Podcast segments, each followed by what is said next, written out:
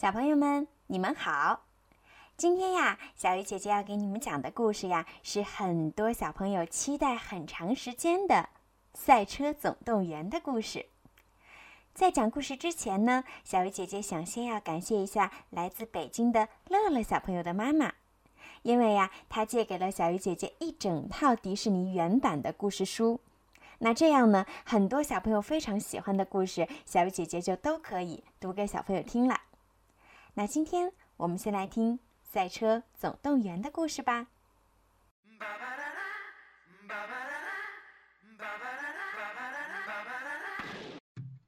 我是闪电麦昆，赛车场上的新人。今天我将迎来一生中第一场大赛。当我驶向赛道时，闪光灯对我闪个不停。我摆出一个很酷的造型。面对记者的提问，我的回答充满自信。我就是速度，我就是闪电，我将是历史上第一个赢得活塞杯冠军的新人。要击败车王，赢得冠军，可不是一件轻而易举的事儿。他是个传奇人物，多次赢得活塞杯，这也是他退休前的最后一场比赛了。不过，想击败车王的人并不是只有我，路霸也野心勃勃。比赛开始不久，路霸故意撞向临近赛道的车，导致身后的赛车连环相撞。不过，谁也别想挡住我！我左躲右闪，一马当先，车王和路霸紧咬着我不放。为了保持领先地位，我拒绝维修站给我更换轮胎。我甚至当场开除了指手画脚的总机械师。眼看就要到终点了，我的车胎爆了，我大叫着跌跌撞撞地冲向终点。这时，车王和路霸都追了上来，我急中生智，伸出了舌头。我认为我是第一个撞线的。比赛结束，一名记者走过来问我。不换轮胎是很冒险的举动啊！你是否后悔失去一个总机械师？不，我得为赛车迷们来点刺激的，因为这是我的个人表演。我得意地说。听到我的话，工作人员愤然离去。这时，大屏幕的回放显示比赛是个平局。裁判决定，一星期后将在加州举行最后的决赛。我和拖车阿麦开始向加州进发。路霸告诉我，谁先赶到加州，就能和戴诺可公司洽谈赞助的事儿。我希望能得到这个机会。长时间赶路的阿麦打起了瞌睡，他建议停下来休息一会儿再走。不行，我们得连夜赶路。我命令道。阿麦只好继续前进，但很快又开始打瞌睡了。他没有注意到一帮捣蛋的家伙围到了他的身旁。那些家伙把阿麦撞得左右摇晃。沉浸在美梦中的我从拖车里滑了出来，掉在了洲际公路上。我醒来时被那些迎面而来的大卡车的车灯晃得头昏眼花，吓得我左躲右闪。这时，我看见了一辆很像阿麦的大卡车。阿麦，等等我！我一边大声喊着，一边追了上去。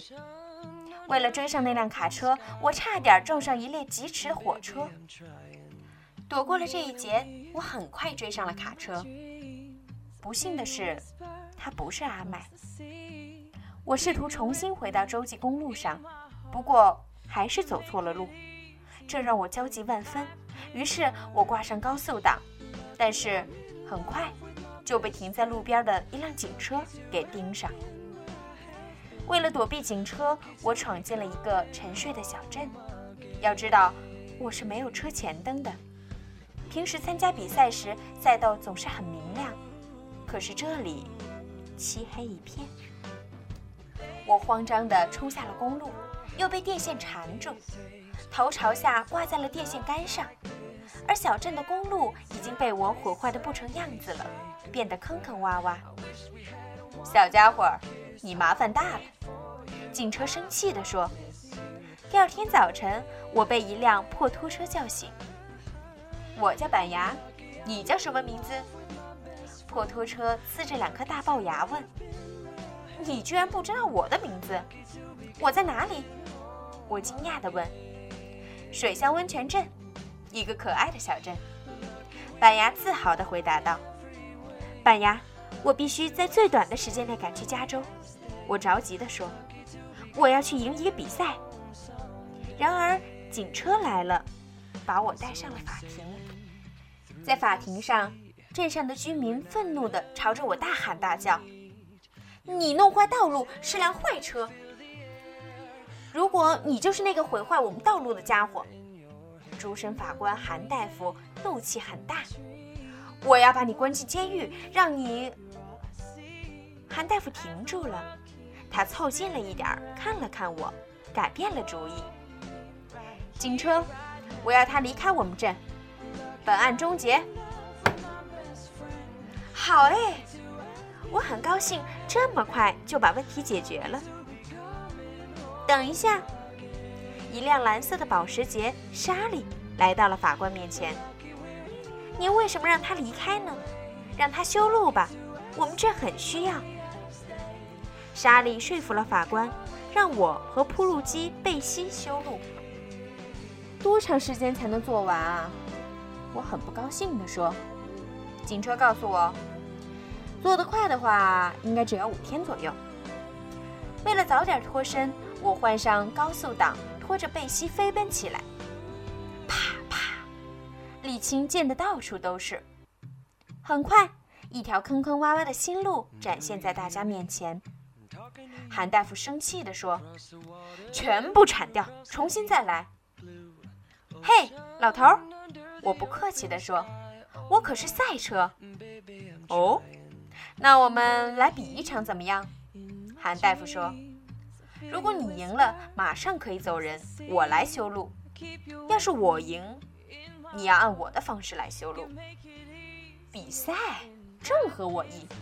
那个老家伙怎么赢得过我呢？我可是闪电麦昆呀！镇上的居民也都以为韩大夫一定疯了。他们还从来没见过韩大夫开车时速超过三十公里呢。一声令下，我飞也似的冲了出去，身后卷起了厚厚的尘土。一路狂飙后，我来到了一个急转弯处，突然轮胎好像失去了控制，我从一个不高的悬崖上摔下去，一头栽进了一堆仙人掌中。你开车和修路的技术一样差劲。韩大夫出现在悬崖边上，他让板牙把我又拖回路上。板牙用奇怪的口气对我说：“他好像知道你会在这弯道上出事儿啊。”我很不服气地回到镇上继续修路，终于铺好了一段平整的新路。镇上的居民高兴地在这条新路上跑来跑去，板牙转起了圈圈。他对莎莉说：“这条路真是太平稳了。”连韩大夫都对我暗暗赞许，那小子居然做得不错。我又去了昨天比赛的地方，我想弄明白为什么会在这个弯儿上失去控制。韩大夫来了，他站在悬崖上，看着我在弯道上一遍遍的练习。你来做什么？幸灾乐祸吗？我还在生气。你得提前快转，甩尾，然后用油门操控。你向左急转的话，会发现自己滑向右边。我听了他的话，很不以为然。现在镇上的居民都很开心，新铺的路让镇子看上去漂亮多了。轮胎店的卡布看到我的轮胎上扎有仙人掌刺，他说：“你的车胎在漏气，来我的店里吧，我们会好好装饰你。”我谢绝了他。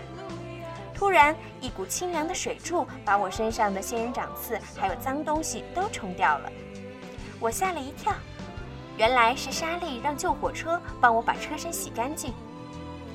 我刚刚把我的汽车旅馆重新装修了一下，你可以住在里面，但是要住就得干干净净的。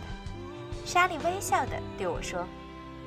面对我疑惑的目光，莎莉有点不好意思地说：“我只是想对你说。”感谢你把路铺得这么好。晚上，板牙要带我出去找点乐子，于是我们来到了一个停满拖拉机的农田里，猛地摁响了喇叭。拖拉机从睡梦中被惊醒，吓得四脚朝天。